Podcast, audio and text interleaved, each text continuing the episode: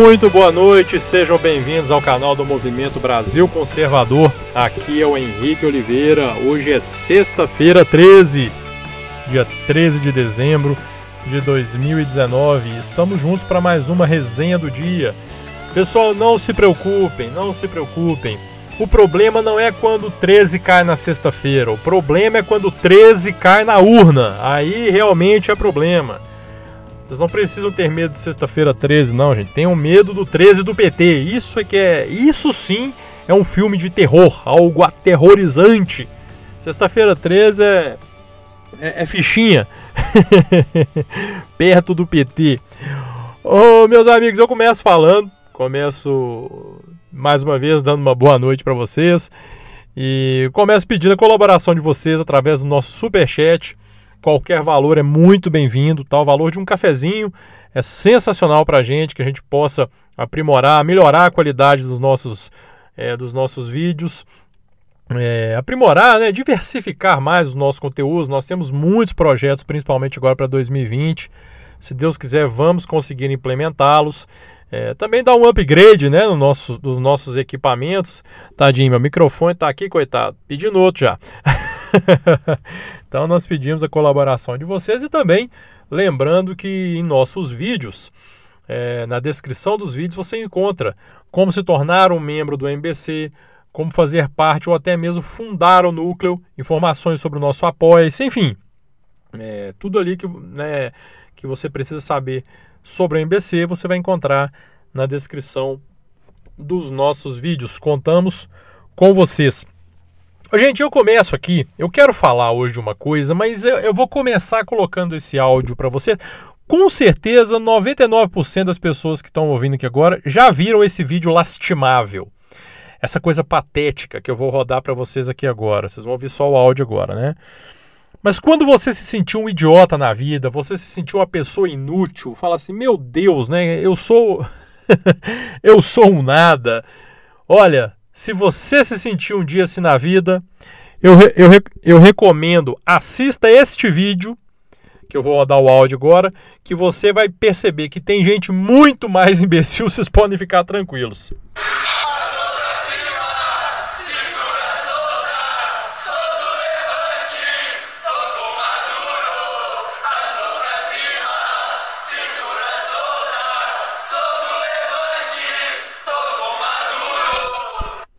Eu não vou poluir muito a audição de vocês aí não, gente, porque é até cruel fazer uma coisa dessas, né? Mas, meus amigos, com certeza todos vocês já viram aqui esse vídeo da turma do Levante, né? Essa coisa desastrosa, ridícula. Com certeza todos vocês já viram. É, e, e eu, eu começo, porque realmente isso aqui foi das coisas mais absurdas, das coisas mais ridículas que eu já vi na minha vida. Primeiro, né, um bando de marmanjo lá de sei lá quantos anos de idade, todo barbado já, né?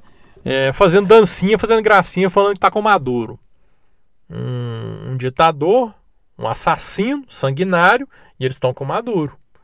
Esse é o retrato da nossa esquerda, e é sobre isso que eu quero falar hoje, principalmente porque mais uma vez veio aquela história ah, tantos anos do AI-5, ah, porque é o AI-5 é e blá blá blá, e aquele negócio todo e tal. Olha, de antemão eu quero dizer o seguinte: é claro, é claro que sim, nós temos que olhar o passado. Desde que, o, que seja apenas e tão somente para aprendermos com os nossos erros do passado, aprender, é, ter conhecimento sobre o que aconteceu, o que fizeram decisões erradas, o qual foi a, a, a consequência de determinadas decisões e aprender para o futuro. É para isso que a gente estuda história. Né? Por sinal, história é uma das matérias que eu sempre mais gostei na minha vida. Mas quando se trata de esquerda, eles não olham para o passado, é, é, e aí eu vou entrar no tema que eu gostaria de falar hoje, o porquê. Por que, que a esquerda vive falando de ditadura, é, AI-5. Eu, eu não vou nem entrar no mérito sobre a questão do regime militar, sobre o motivo que né, nós já sabemos que na verdade o regime militar nos salvou de uma ditadura comunista. Mas eu não vou entrar nesse mérito, a questão aqui não é nem esse, esse enfoque, não. Mas o porquê de a esquerda viver falando de passado. É, o assunto, o, o vira, e me, vira e mexe, a esquerda vem com papo de ditadura militar, de tortura, de AI-5 e, e essa história toda. Pois bem, por que a esquerda faz isso? Né? Qual que é o objetivo? E aí nós temos alguns, alguns pontos básicos assim de entender o porquê a esquerda precisar falar disso sempre que surge uma certa calmaria vem, né? Primeiro ponto, gente, a esquerda ela vive no passado. A esquerda vive no passado. Você não vê um esquerdista projetando o futuro. Você não ouve, você não vê isso por parte da esquerda. Sabe, gente, vamos pensar no futuro, vamos planejar aqui metas para a educação, metas para o saneamento básico, é, metas para a economia. Em tantos anos nós poderemos ser um país com uma situação econômica melhor, nós podemos melhorar o índice da educação das nossas crianças. Você não vê esse discurso na esquerda. Você não vê. E quando eu falei, é claro, é, é a questão de viver no passado, né? Só olhar para trás. A esquerda só olha para trás. Ela só olha lá para 1964, ela só olha para esse período, né? E é aquilo que eu estava dizendo. É importante você é, estudar o passado, é importante você olhar para o passado, mas não olhar apenas para o passado. É importante você entender o que aconteceu, entender o passado, entender a nossa história, estudar a nossa história mas não viver preso no passado. E o que nós temos é isso.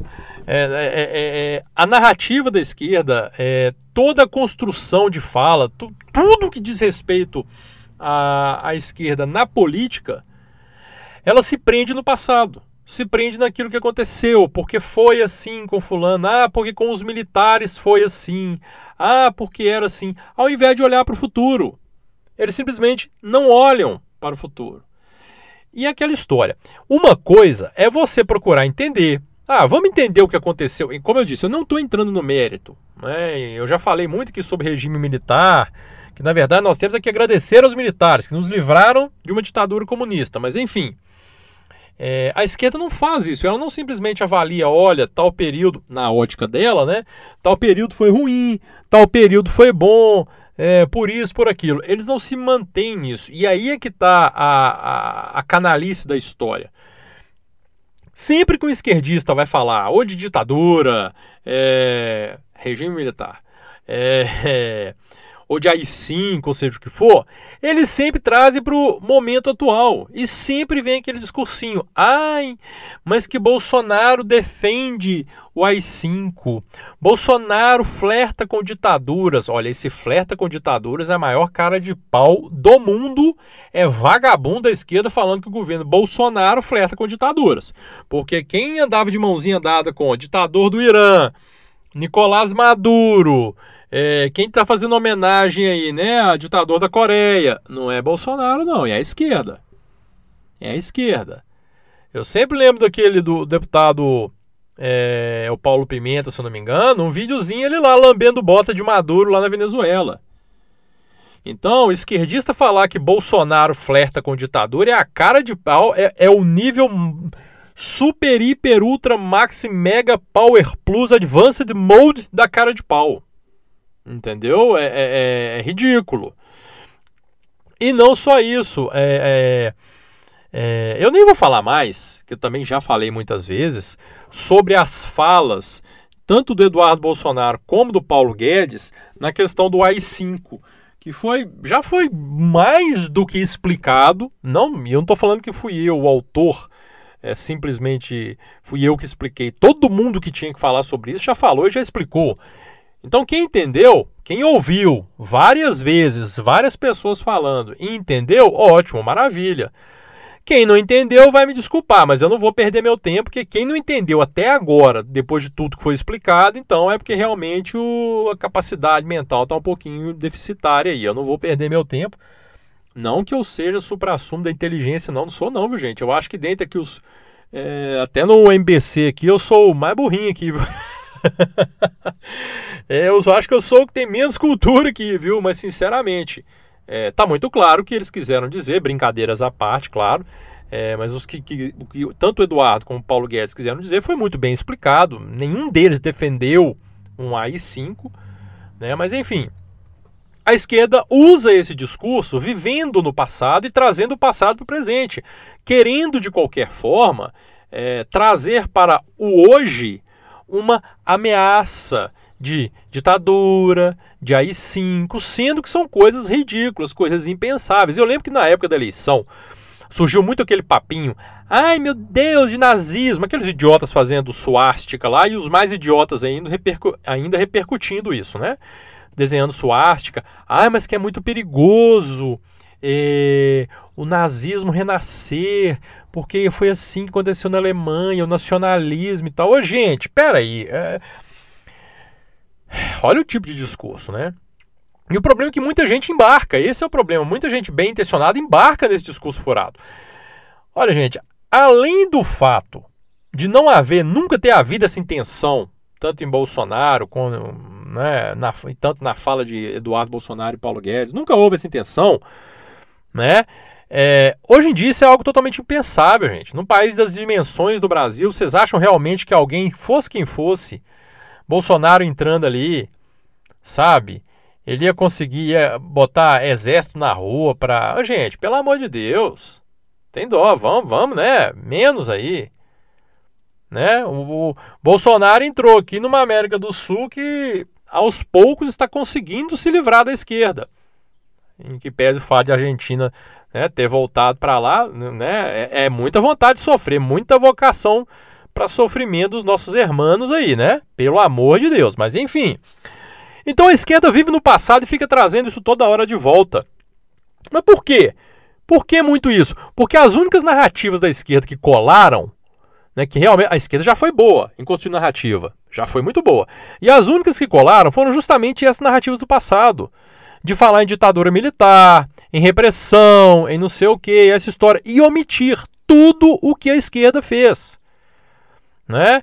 É, é, faz muito bonito falar em ditadura militar quando você omite o motivo, por que os militares tomaram o poder, é, por que se instaurou o regime militar no Brasil. Porque eu nunca vi uma ditadura onde o poder é devolvido ao povo pacificamente. Então, não podemos falar em ditadura militar, regime militar. Né?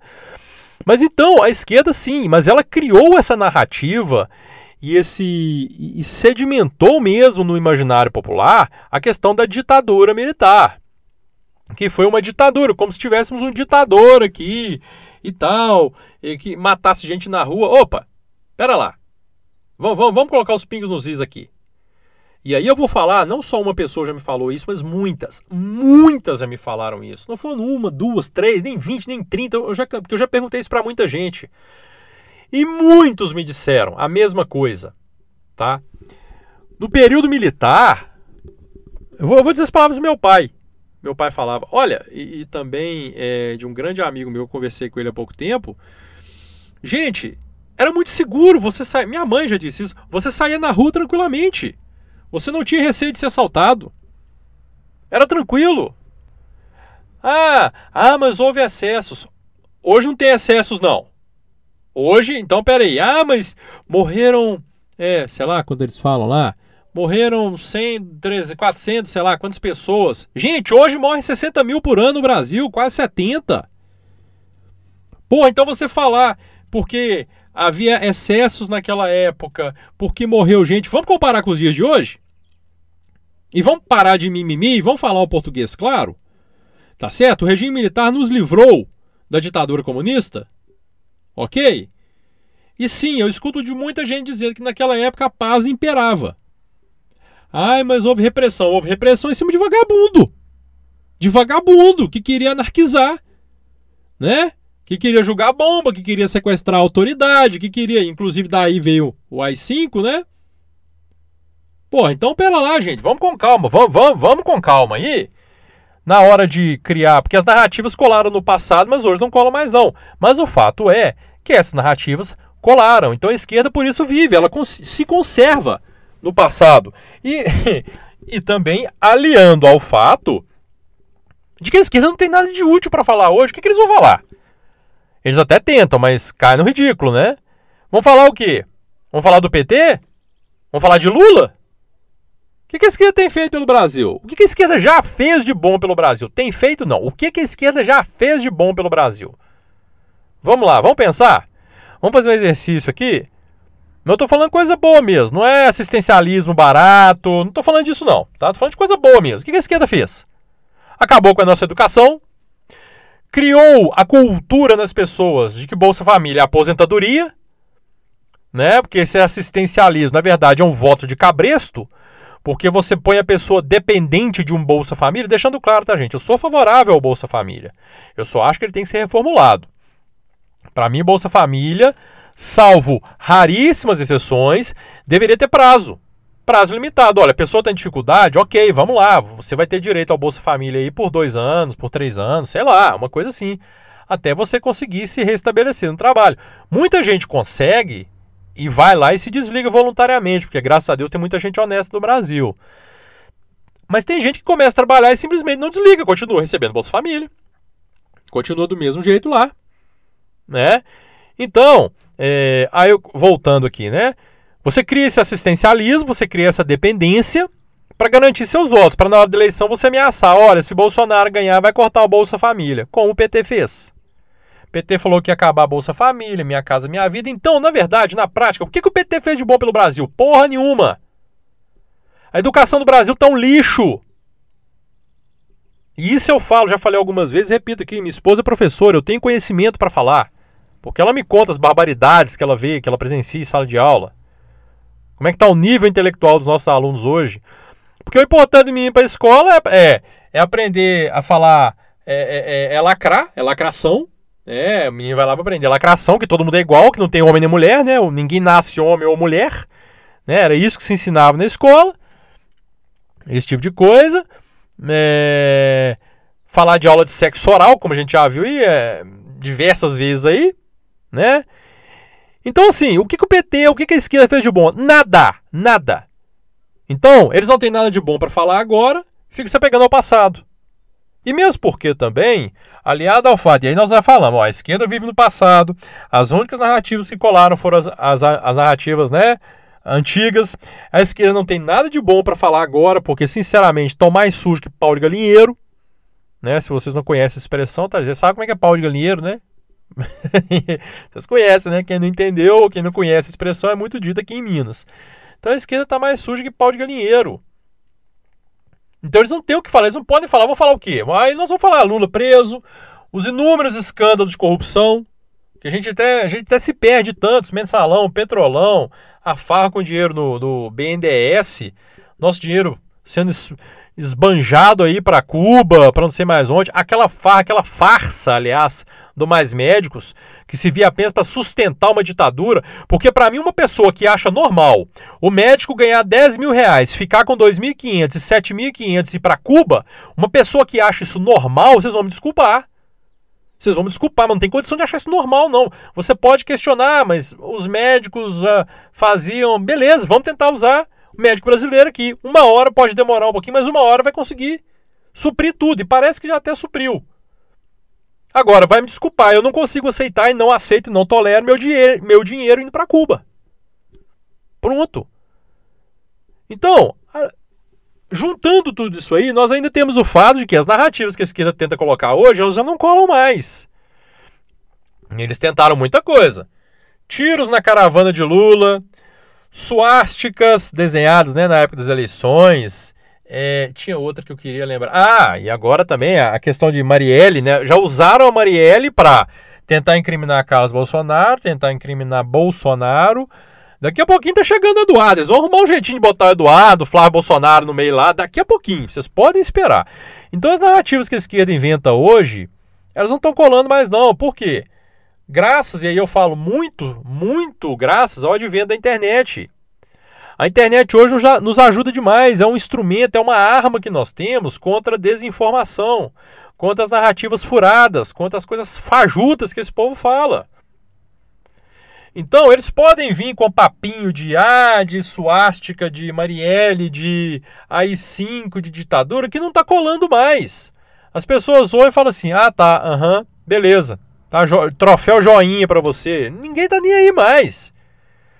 Então, juntando tudo isso, nós temos a, a, a, chegamos aí à conclusão de por que a esquerda precisa viver no passado, porque o presente dela tá osso.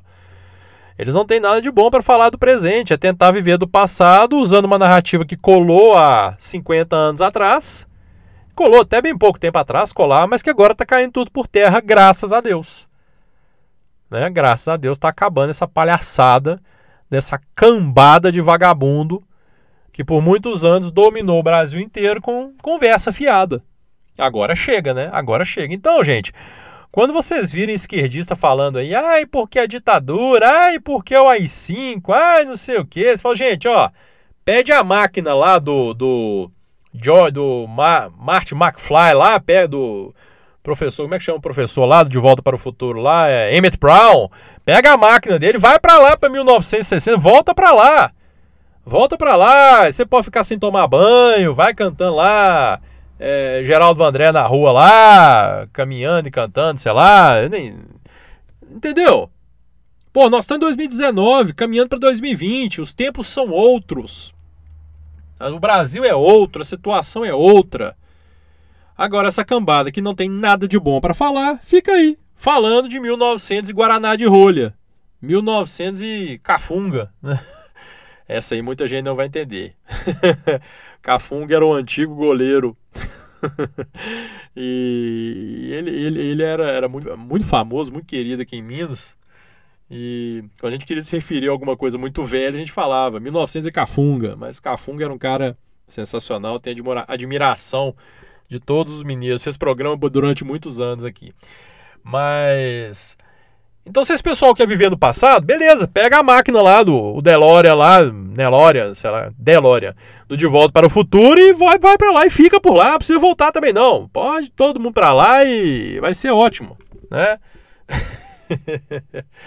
Ai, ai, ai, agora estão falando em Lula para ser prefeito. Oh, meu Deus do céu. E pior que vai ter idiota que vai votar ainda. É, mas, mas ele é inelegível, sei lá, mas vão dar um jeitinho, né? Um jeitinho eles dão. Ô, gente, é... Acabando mais uma semana aí, estamos chegando ao fim do ano. Olha, e em breve nós vamos começar um outro, um outro programinha aqui. Eu vou fazer aqui um outro programinha.